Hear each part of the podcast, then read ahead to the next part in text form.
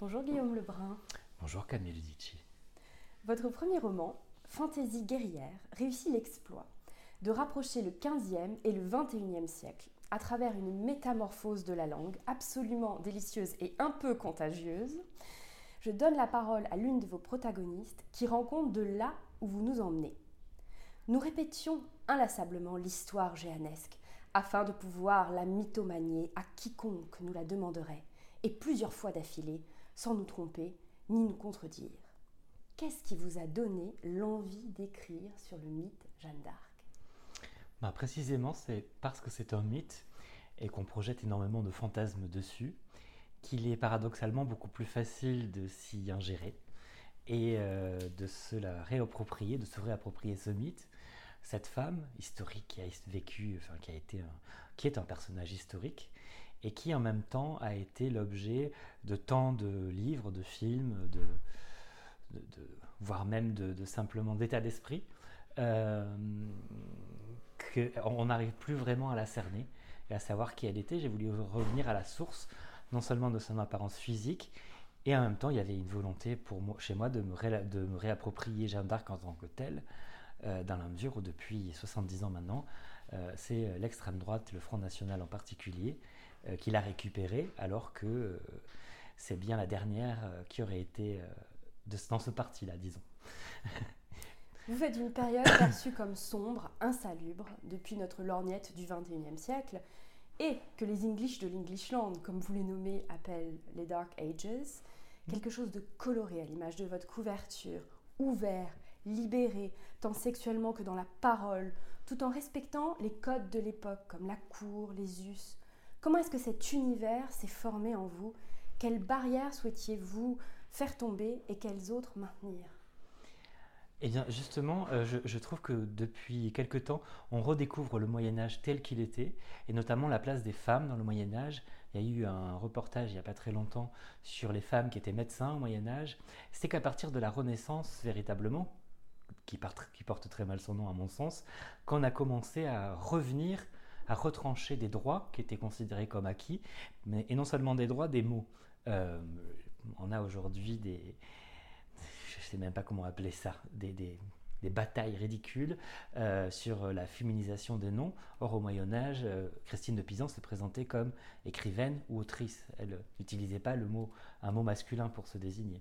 Et ensuite, avec la réforme de la langue française au XVIe ou XVIIe siècle par l'Académie, euh, on a supprimé tout un tas de mots qui existaient au Moyen Âge, et en supprimant les mots, on supprime l'existence ou la possibilité d'être.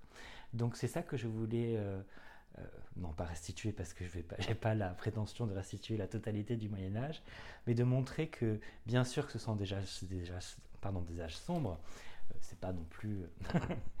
on est encore on balbutie sur plein de choses, sur plein d'éléments qu'on considère aujourd'hui comme barbares, mais il y a aussi cette formidable liberté, cette créativité aussi littéraire. Euh, dans, les, manuscrits médiévaux, dans les, textes du Moyen Âge, on retrouve des monstres, des dragons. Euh, le fantastique coexiste avec ce qu'on considère être le réel. Euh, et ça, se, ça transparaît aussi dans, la manière de, des gens de se comporter. Et pas forcément obscurantiste, mais plutôt il existe quelque chose d'autre, est-ce qu'on pourrait aller le voir? Donc la curiosité de, tout un tas de sujets qui nous semblent aujourd'hui, euh, euh, comment dire, qui, semblent à partir faire partie, pardon, qui semblent aujourd'hui faire partie d'un genre qu'on appellerait la science-fiction, la fantasy, mais qui, lorsqu'on lit les textes du Moyen Âge, en fait, font partie intégrante de la fiction tout court. On a la matière de Bretagne, le roi Arthur avec le Graal, et les sorcières, et les, et les fées, etc. Enfin, tout ça est quelque chose qui, qui est dans l'esprit des gens. Alors n'aie crainte, nous allons très vite revenir mordre le sujet à vif, mais il est deux ou trois choses que tu dois savoir avant, afin de bien saisir mienne haine et isolement volontaire.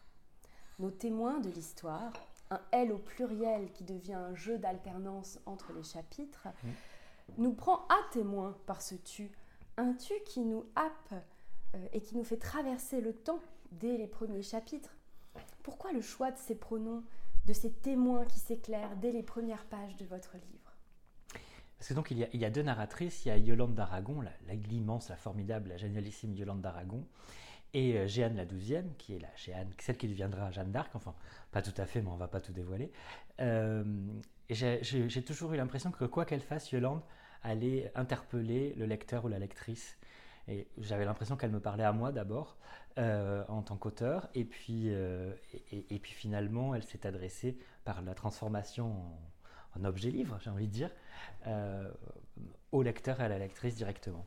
Et je trouvais ça beaucoup plus cohérent. Je ne voyais pas un texte où vous direz elle fait ceci, elle fait cela. C'est, j'aurais pas su l'écrire de cette manière-là, ça aurait été beaucoup moins peut-être vivant. J'ai aussi beaucoup travaillé sur l'oralité, en tout cas sur, j'ai essayé de faire en sorte que la langue que j'ai inventée puisse être lue euh, à l'oral, comme c'était le cas au Moyen Âge où il y avait très peu d'écrits puisque c'était encore les moines copistes. Donc on se racontait des histoires et euh, je, voulais aussi euh, faire allusion à ça. Altérer la langue, la transformer à travers des changements orthographiques, un mélange avec l'English, la présence d'expressions qu'on dépoussière, c'est ouvrir une autre dimension, ce qui sied très bien aux fantaisies guerrières. Comment est née cette langue et quel pouvoir a-t-elle eu sur vous et sur l'histoire? Elle est née justement de ma fascination de, pour Yolande d'Aragon, de son extraordinaire liberté. Donc Yolande d'Aragon, c'est une princesse de sang, c'est la, c'est la belle-mère du roi de France et en même temps c'est sa cousine. Euh, et c'est une femme qui a toujours eu, euh, historiquement, hein, euh, la volonté d'être libre. quand ne jamais, elle ne supportait pas les injonctions, encore moins les injonctions des hommes. Et donc, elle a très vite compris que pour être libre, il fallait avoir le pouvoir. Et donc, elle a manœuvré, parfois très violemment, parfois beaucoup plus subtilement, pour obtenir ce pouvoir, mais pas, pour en faire quelque chose de néfaste, simplement pour qu'on lui foute la paix. Et c'était une femme qui avait ce parler très vif aussi. On a des lettres qu'elle avait envoyées à, son ennemie, de, la, reine de France, Isabeau de Bavière. Elle, parle très rudement, euh, très directement, très franchement. Et cette espèce de, j'appellerai pas celle de la gouaille parce que ce serait complètement anachronique, mais il y a une forme de, arrêtez de m'emmerder maintenant. Si elle était, si elle, si elle était, si elle s'exprimait aujourd'hui, je pense qu'elle parlerait un petit peu comme ça. Maintenant, vous allez arrêter de m'emmerder. Vous êtes tous complètement abrutis. Euh, c'est moi qui prends les choses en main. C'est un peu ce qu'elle fait, mais avec euh, des formules un peu plus médiévales, forcément. forcément. Il n'y a même probablement point d'autre côté. On meurt pour redevenir poussière de soi. Empty spaces. What are we living for? Note de bas de page. Guillette tout ça, comme dirait Guillaume Lebrun. Diables étendus vides, pour quelle raison vivons-nous donc? Extrait de la chanson Le bal doit aller de l'avant du troubadour Frédéric de Mercure, si accompagné des ménestrels avec lesquels il formait l'orchestre Regina. Pourquoi est-ce que la musique imprègne autant votre ouvrage? Qu'est-ce que la musique octroie à la lecture, votre manière de la présenter, en traduction ou en transformation? Euh, je pense que ça fait partie de mon univers mental. en l'occurrence, bon, on a reconnu Freddie Mercury. Il y a aussi euh, plein d'autres allusions mhm. euh, à la culture pop et à la, musique. Plus contemporaine. Alors là, Céline Dion aussi. Mais et je pense que c'est parce qu'on ne vit pas, de, quand on écrit, on vit dans le monde et que j'écoute beaucoup plus Céline Dion que Bach. Donc, donc en vérité, ce sont des mêmes si. Vous savez, il y a ce, ce passage dans La femme d'à côté euh, de, Truffaut, où Fanny Ardant dit euh, à Depardieu qui vient d'avoir l'hôpital, euh, il, lui reproche d'écouter une radio qu'il considère comme une radio populaire, et lui répond plus les chansons sont idiotes, plus elles s'approchent de la vérité. Et je trouve que c'est tout à fait vrai. Plus les paroles sont alors idiotes, je dirais pas ça, mais simples, plus on est proche de quelque chose de la poésie, de la vérité en tout cas. On s'approche d'une vérité d'une vérité première, j'ai envie de dire. en l'occurrence, mon Freddie Mercury, c'est quand même pas pareil que Céline Dion. C'est quelqu'un aussi, voilà, comme David Bowie et d'autres, qui m'ont influencé en tant que personne et que j'écoute euh, quotidiennement, les Rolling Stones, euh, les Doors. Euh, et je voulais qu'il soit dans mon livre parce que finalement, comme je prends Bien sûr, j'ai un cadre historique, historique assez strict, je prends énormément de liberté par ailleurs, et euh, puisque j'ai décidé de prendre cette, liberté-là, j'ai voulu y intégrer ma propre liberté à moi et mon univers à moi. Mhm. Les premières notes de fantaisie guerrière font résonner le chant d'une voix.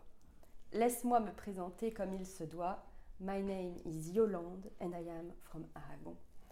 Yolande, dit Yo, nous invite à regarder l'histoire autrement, comment rencontre-t-on, mais surtout comment quitte-t-on? Un tel personnage à la fin de l'écriture Ah, ça c'est très difficile de la quitter. Mm. Non, j'ai vraiment toujours l'impression que Yolande est là quelque part. Euh, je pense à elle très souvent. Et euh, enfin, c'est même Jeanne la douzième et cette période et cette langue en particulier. Il a été très difficile euh, de sortir de là. Pour y entrer finalement, c'était beaucoup plus simple parce qu'il a fallu se laisser porter, s'immerger dans quelque chose d'inconnu et c'est une sorte de matière comme ça qui nous arrive et qu'on essaye de modeler. Euh, donc ça, c'est passionnant. Et puis après, une fois qu'on on a été comme ça euh, pendant des mois et des mois et des mois euh, avec Yolande, bah non, on la quitte jamais vraiment. Pardon, je vais répondre à la question plus directement. non, non, elle, on la quitte jamais vraiment. et tant mieux. c'est les personnages vivant après en nous. Je pense que c'est nécessaire aussi en tant qu'auteur. Alors c'est mon premier roman. J'espère qu'il y en aura d'autres. Mais, mais dans tous les cas, quoi qu'il se passe, Yolande et Jeanne sont mes, sont mes amies. elles, font, elles font partie de moi, quoi, disons. Je vous cite. Elles m'écartèrent les cuisses en poussant des oh et des ah de surprise. Au départ, je n'avais pas la comprenette de ce qu'elles faisaient. Puis je me souvins que les hommes se trouvent dotés d'un appendice molle qui durcit plus ou moins à la vue d'un pimpant ou d'une pimpante, et le dit appendice, devenant maniable par gorgement de sang, perce le dessous par toute entrée adaptée à sa contenterie et la règle veut que femme percée du dessous ne peut point être dépercée. Écrire ce qui est peut prendre bien des formes, comme vous le démontrez à de nombreuses reprises. Qu'est-ce que la liberté d'expression d'un personnage comme Jeanne vous offre? Euh, Bien précisément, euh, une manière de voir le monde radicalement différente, une façon de percevoir ce qui se passe de manière différente, de l'exprimer avec des mots nouveaux. Justement, fait que la liberté m'offre plus de liberté, en quelque sorte. Euh, mais là, là euh, par exemple, c'est la vérification de la, de la virginité de, Jeanne d'Arc. Euh, mais j'ai eu la chance de faire une rencontre croisée avec un historien qui s'appelle Clovis Maillet, qui a écrit Les genres fluides aux éditions Arquet, que je vous recommande chaudement, et qui a écrit sur la question de la transidentité au Moyen Âge notamment chez les saints, euh, les saints euh, de, la, légende dorée de Jacques de Voragine, mais pas que. Euh, et il démontre que Jeanne d'Arc, notamment, de, son temps, on questionnait sa possible transidentité. Alors évidemment, on n'utilisait pas ces termes-là, ce sont des termes contemporains, mais c'est fascinant de, voir que ces questions qu'on dit aujourd'hui sociétales récentes, en fait, ont déjà eu, en réalité, ont déjà eu lieu il y a 600 ans. Euh, Jeanne d'Arc ayant une apparence très masculine, euh, elle refusait de s'habiller en femme, entre guillemets. Euh, elle portait des armures, elle était très massive, elle était portait des armures de 30 kg, des épées de 15. et on, on, disait qu'elle ressemblait au chevalier qu'elle dirigeait. Et donc, quand elle arrivait quelque part, on vérifiait à la fois qu'elle était vierge, on vérifiait aussi que c'était bien une femme. Et les deux étaient mêlés. Et la vérification de sa, virginité était aussi importante que la vérification de son sexe, en quelque sorte. Et, euh, c'est pour ça que, oui, justement, la, question de la transidentité revient dans mon livre. Alors, elle n'est pas abordée de manière frontale parce que j'ai pas voulu euh, trancher euh, et faire de Jeanne d'Arc un, une femme, un, homme trans ou une femme trans. mais on tourne autour quand même, oui. Qu'est-ce qui vous a le plus amusé à faire dans ce roman? Et qu'est-ce qui fut le plus difficile à surmonter? Euh, le plus, alors le plus, le plus difficile à faire et le plus amusant, c'était la retranscription, pour le coup, dans une langue médiévale très stricte, des chansons de Céline Dion. Parce que euh, je me suis. Les célinistes radicaux sont des gens euh, qui peuvent vous décapiter si jamais vous touchez à leur idole. Et donc, je me suis acharné en quelque sorte, encore une fois, mais vraiment, ça, ça m'a pris énormément de temps. J'ai fait trois albums euh, pour qu'on puisse chanter sur la version médiévale et pour que le sens euh, des chansons euh, réécrites soit le même que celui des, des paroles de Jean-Jacques Goldman. donc voilà, c'était à la fois le plus amusant et je vous mens un peu le plus difficile à surmonter, c'est quand le texte paraît et que finalement il nous échappe. Mm. Mais en même temps, c'est difficile à surmonter, c'est extrêmement jubilatoire quand d'autres personnes s'en emparent et le font sien. Euh, moi, je suis, je trouve ça, ce que je trouve absolument génial, c'est que, euh, notamment les, euh, sur les sites comme Babelio, etc., quand il y a une critique, les lecteurs et les lectrices se réapproprient la langue et réécrivent écrivent leurs critiques Mm. dans la langue de Fantaisie guerrière. Et il n'y a rien qui pourrait me faire plus plaisir, puisqu'il est question sans cesse de réappropriation. Qu'on se réapproprie euh, la langue du livre, c'est que la boucle est bouclée en quelque sorte. Et puis il y a un aspect très fédérateur, votre livre, et ça, c'est. Ça, ça, ça me fait plaisir aussi. voilà. Bah, c'est. Agréable aussi d'un point de vue euh, de lecteur, de lectrice, de pouvoir Mm. se rassembler autour d'un livre et d'avoir un livre qui rassemble. Mais ce qui, ce qui me- ce qui m'a fait très plaisir dans les rencontres, notamment en librairie ou dans les festivals, c'est de voir de- des gens de tous les âges, de tous les genres, euh, de, tous les milieux sociaux, j'ai envie de dire, et avoir aimé mon livre pour des tas de raisons différentes parfois, euh, mais qui, qui, qui, voilà, qui avaient tous quelque chose à en dire, et toutes. Donc euh, voilà. C'était, j'arrive pas à définir un type de lecteur, de lectrice. Ça pouvait être une jeune femme, un jeune homme, euh, un monsieur avec une canne qui arrivait, je me disais, oulala, il va pas aimer, il a pas aimé, et s'il avait adoré, donc euh, comme quoi, enfin, il y avait plein de choses qui, qui se sont passées, qui étaient vraiment des rencontres avec les lecteurs et les lectrices qui ont été fascinantes. Votre biographie est probablement celle qui m'a le plus marqué ces derniers mois. Cherry on the Cake d'un roman inclassable. Guillaume Lebrun, élève des insectes dans le sud de la France. Pourquoi cette phrase? Pour vous dire, aux yeux du monde qui allait découvrir votre premier roman, plutôt que euh, la rétrospective d'un passé littéraire ou euh, autre chose. Bah, parce que j'élève des insectes dans le sud de la France. C'est ma principale activité. Oui. C'est une reconversion, bien sûr. Avant, j'ai Mhm. fait plein de petits tra- J'ai fait, oui. Je travaillais chez Lidl. euh, j'ai été libraire pendant quelques mois. Mais je, me faisais virer régulièrement d'un peu partout. Donc, j'ai aussi été au RSA, etc. Et puis, il est arrivé un moment où euh, la vie avance, en quelque sorte. Et là, je commence à, venir. On se dit, il faudrait peut-être avoir une situation stable. Alors, bon, j'ai pas choisi non plus la situation la plus stable qui soit, puisque l'agriculture, c'est pas non plus. Euh, mais en me spécialisant dans l'élevage d'insectes, dans le but de les réintroduire dans les écosystèmes desquels ils ont disparu, j'ai l'impression de, participer aussi à, quelque chose de beaucoup plus grand que moi, et à ma modeste mesure, mais euh, de contribuer à ce que quelque chose se passe mieux.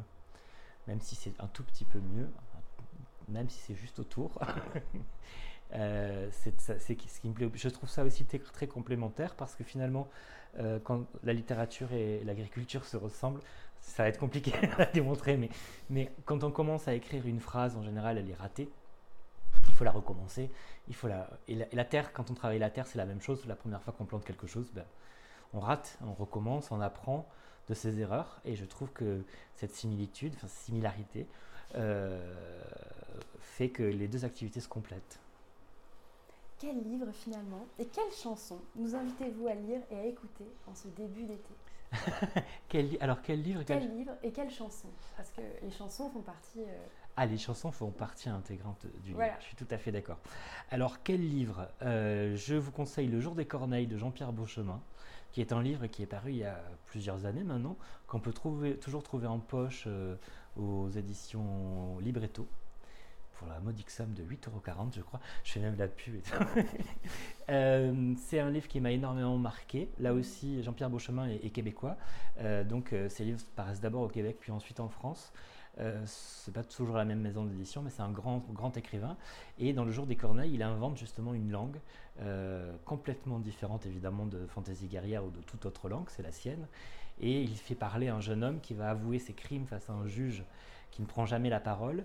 Euh, et, et au fur et à mesure de l'histoire, alors je veux rien révéler parce que c'est c'est trop magnifique pour, que, pour révéler quoi que ce soit, mais finalement ce jeune homme va répondre à la question qu'est-ce que c'est que cette chose que l'amour? Qu'est-ce que l'amour? Hmm. Quand on ne l'a jamais connu et qu'on y est confronté, comment on sait que c'est que c'est ça l'amour?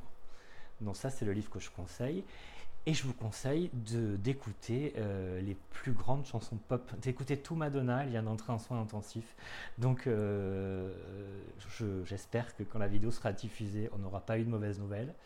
Euh, mais du premier au dernier album de Madonna, allez-y. C'est la déesse absolue quand il s'agit de se reprendre en main sa liberté. Évidemment, vous pouvez toujours écouter Nina Simone et Lisa Barbara qui sont des déesses. Avec Madonna. Merci beaucoup, Guillaume. Lebrun. Merci Camille.